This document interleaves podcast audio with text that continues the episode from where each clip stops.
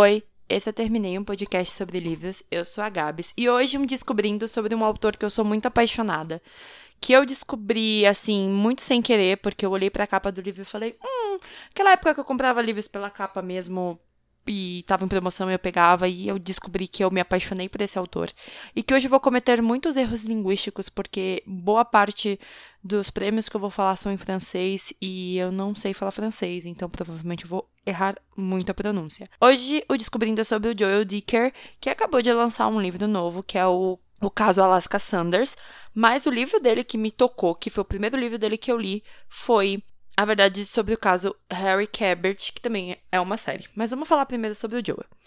Joe Dicker nasceu em 16 de junho de 85 em Genebra, Suíça. Ele tem 37 anos, até o momento que está saindo esse podcast, né? Enfim. Aos 19 anos, inscreveu-se no Cours Florence, em Paris. Ao fim de um ano, regressou à Suíça para frequentar a faculdade de Direito, onde tirou o mestrado em Direito na Universidade de Genebra em 2010. Em 2010 mesmo, aos 25 anos, Dicker venceu o Prix des Écrivains Genevois, que é o, Prix de, é o Prêmio de Escritores de Genebra, um prêmio prestigiante para manuscritos não publicados. Subsequentemente, o editor parisiense Bernard Fallois adquiriu a submissão vencedora de Dicker, que era Os Últimos Dias dos Nossos Pais, e publicou-a no início de 2010. 12. Seis meses mais tarde, em setembro de 2012, The, Fo The Follows, que é o, o, o editor, publicou a verdade sobre o caso Harry Cabert, que na feira de Frankfurt de 2012 foi adquirida por diversas editoras. Ele já foi traduzido por mais de 32 idiomas, entre eles o português, que foi a intrínseca que trouxe para cá. No final de outubro de 2012, o, a verdade sobre o caso Harry Cabert ganhou o Grand Prix do Home de l'Académie Françoise de 2012. Ficou na lista do finalista do Prêmio Concorde e do Prêmio Femina. Ou seja, é um livro muito, muito, muito prestigiado, né? A verdade sobre o caso Harry Cabert. Ele também que eu vi, ele vendeu mais do que Inferno, do Dan Brown, que é um livrão também. E todos os livros do Joel são trazidos para o Brasil pela Intrínseca. E eu acho que eu só não tenho esse, que é Os Últimos Dias dos Nossos Pais. E ele também acho que está esgotado. Porque todos os outros eu tenho. Eu não li todos ainda. Tá? E ainda falta ler o livro dos Baltimore. É, o Enigma do Quarto 622 e o da Alaska que acabou de chegar. Então, assim, eu vou falar um pouco sobre cada um dos livros para vocês verem como é diferente. Porque, por exemplo, Os Últimos Dias dos Nossos Pais tem uma pegada muito Segunda Guerra. E é diferente dos outros livros de suspense dele. Então, eu vou falar um pouco, fazer a sinopse de cada um e falar um pouquinho da minha experiência lendo também os livros dele. Os Últimos Dias dos Nossos Pais foi né, trazido em 2012. É após a frustração de ter tido o exército britânico encurralado em Durkirk é do Karkin, é aquele filme que Harry Styles está lá também. Winston Churchill tem uma ideia capaz de mudar o curso da guerra. A criação de uma nova seção de serviço secreto britânico, o SOE, Executiva de Operações Especiais, responsável por conduzir ações de sabotagem e se infiltrar nas linhas inimigas, algo jamais feito na história. Na esperança de se juntar à resistência, o jovem Paul Emile deixa Paris e vai para Londres. Logo, recrutado pela SOE, ele se integra a um grupo de franceses que se tornam seus, seus companheiros de coração e de armas. Passando por formações e treinamentos intensos nos quatro cantos da Inglaterra, os selecionados voltarão para a França ocupada para contribuir na resistência. Mas a espionagem alemã está alerta. Então, assim, é um livro sobre suspense, mais com infiltração, mas é mais uma ficção histórica do que literalmente o que ele escreve normalmente. Por quê? A verdade sobre o caso Harry Cabert virou uma série também, né? Que tá na Globoplay, são 10 episódios. Foi lançado em 2020 e tem o Patrick Dempsey, vulgo o cara mais gato de Grey's Anatomy, vulgo o marido da Gisele Encantados. o livro tem a letra do Marcus Goldman, que é um escritor em bloqueio criativo. Simplesmente o Marcos não consegue escrever e ele precisa entregar um manuscrito. Na história, né, ele é surpreendido pela descoberta de um corpo de um adolescente no jardim do seu amigo Harry Cabert. Para tentar salvar o Harry, Marcos inicia sua investigação pessoal. O resultado vai consagrá-lo. Porque o que acontece? Eles encontram esse corpo no, na casa do Harry. E aí o Marcos começa a investigar o que raios aconteceu com essa criança que tá lá no, no quintal do Harry. E ele vai escrevendo um livro.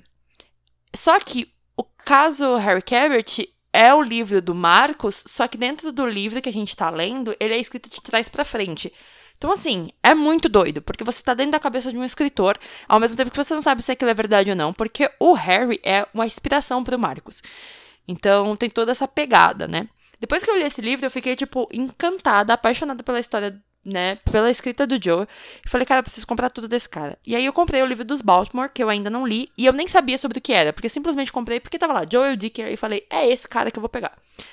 Na verdade, era uma espécie de spin-off. Nessa história, o Marcus Goldman decide escrever um romance sobre a sua própria família em busca de se libertar de antigos ressentimentos. E eu vi a capa e falei, cara, eu preciso levar. E agora que eu sei que tem o Marcos na história, eu já tô desesperada, porque o Marcos vai aparecer em três histórias: Harry Cabert, Livro dos Baltimore e no novo da Alaska. É, o desaparecimento de Stephanie Mailer, que foi o primeiro livro do Intrínsecos, Saudades, e foi um dos livros que eu fiquei muito feliz, porque assim, eu gosto muito do Joe, e quando ele veio no Intrínsecos, eu falei, cara, sensacional. E tem podcast sobre esse livro aqui. É, uma grande expectativa toma conta da badalada cidade de Ofia, nos Hamptons. A população aguarda ansiosamente a estreia do seu primeiro festival de teatro, mas o prefeito está atrasado para a cerimônia. A poucos metros dali, Samuel Pad Padalin percorre as ruas desertas em busca da esposa. Diante da casa do prefeito, um corpo é encontrado. E no interior da residência, a cena é ainda pior. Uma família inteira foi assassinada com extrema violência. Vinte anos após a resolução do homicídio, novos fatos mudarão para sempre a história de Orfea. A jornalista Stephanie Mailer confronta as, as autoridades e afirma que houve um gravíssimo erro de investigação. Então ela desaparece. O que aconteceu com a jornalista? E o que de fato ocorreu em 30 de julho de 1994. Esse livro é muito bom, muito bom, porque nada é o que parece, ninguém é o que parece, e assim, você surta, surta muito, muito, muito, muito, muito, muito. Os dois últimos livros do Joel que saíram recentemente, o Enigma do Quarto 622 saiu ano passado e o caso Alaska Sanders saiu agora, tipo, faz acho que uns dois meses. O Enigma do Quarto 622. Em uma noite de dezembro, o sofisticado hotel Palace de Verber, nos Alpes Suíços, é palco de um assassinato sem solução, já que a investigação do crime nunca é concluída pela polícia. Anos depois, o escritor Joel, e eu achei isso ótimo porque quem escreve é o Joel Dicker e o personagem principal chama Joel também, decide qual decide tirar alguns dias de férias e se hospeda nesse mesmo local. Lá, uma surpresa o aguarda. Seu quarto é o 621 bis, a nova nomenclatura do agora estigmatizado 622. E a curiosidade o leva a mergulhar em uma investigação sobre o caso emblemático. Eu gosto porque muitos dos livros do Joel são simplesmente isso, tipo, olha, tem alguma coisa que não faz sentido. Ou parece um corpo, ou algum caso mal resolvido. E aí, alguém vai ter que investigar anos depois. Isso é legal porque mostra como a justiça não é certeira e como ele gosta de brincar com essas coisas. Tanto que o caso Alaska Sanders é basicamente isso também. O Alaska Sanders conta a história, é ambientada em abril de 1999. Dessa vez, o protagonista é o sargento Perry Gallagher, que recebe uma carta anônima 11 anos depois de solucionar o caso sobre o assassinato de Alaska Sanders, uma jovem de 22 anos. O que acontece? O Marcus Goldman é amigo do Perry. E é ele que chama a atenção do sargento para a possibilidade de ter seguido uma pista falsa. E na história que a gente vai ler aqui no Alaska Sanders, o Marcus já é famoso por conta de Harry Cabert. Então, se ele se passa depois. Então, aqui vai ter de novo uma, uma abertura de, de investigação. Alguém foi preso de forma errada. No caso Harry Cabert, ninguém foi preso, né? Encontraram um corpo e aí vão começar a investigar. No 622 também, ninguém foi atrás. No da da Stephanie Mailer, uma pessoa foi presa de forma errada também. Então, assim, ele gosta de falar sobre isso. E quem gosta de suspense, quem gosta de thriller, quem quer descobrir, gosta de uma coisa de investigação criminal mesmo, vai amar os livros dele. Ele é um cara super legal. Lógico, os livros dele assustam porque são muito grandes, mas é muito rápido de ler. Quando você vê, já foi, não tem o que fazer. Você fala, cara, como assim eu já li? E você fica assustado de como a história é boa e de como faz tudo muito sentido. Então, assim, eu recomendo demais Joe Dicker para quem gosta de thriller, para quem gosta de suspense policial. Quem já leu algo do Joel, me manda na arroba. Quem não leu, eu recomendo muito. Talvez começar pelo house, o caso Harry Cabert. Acho que sim. Porque foi por onde eu comecei e onde eu me apaixonei. A minha sequência de leitura foi Harry Cabert, Stephanie Meyer. Agora eu vou ler o 622 e o Alaska Sanders. E talvez eu volte para Baltimore depois. Mas por enquanto são essa, essa é a sequência. Então, quem já leu, quem já leu em outra sequência, me conta o que vocês achavam, acharam lá no arroba TermineiCast. E é isso. Um beijo para quem ficou até agora e tchau!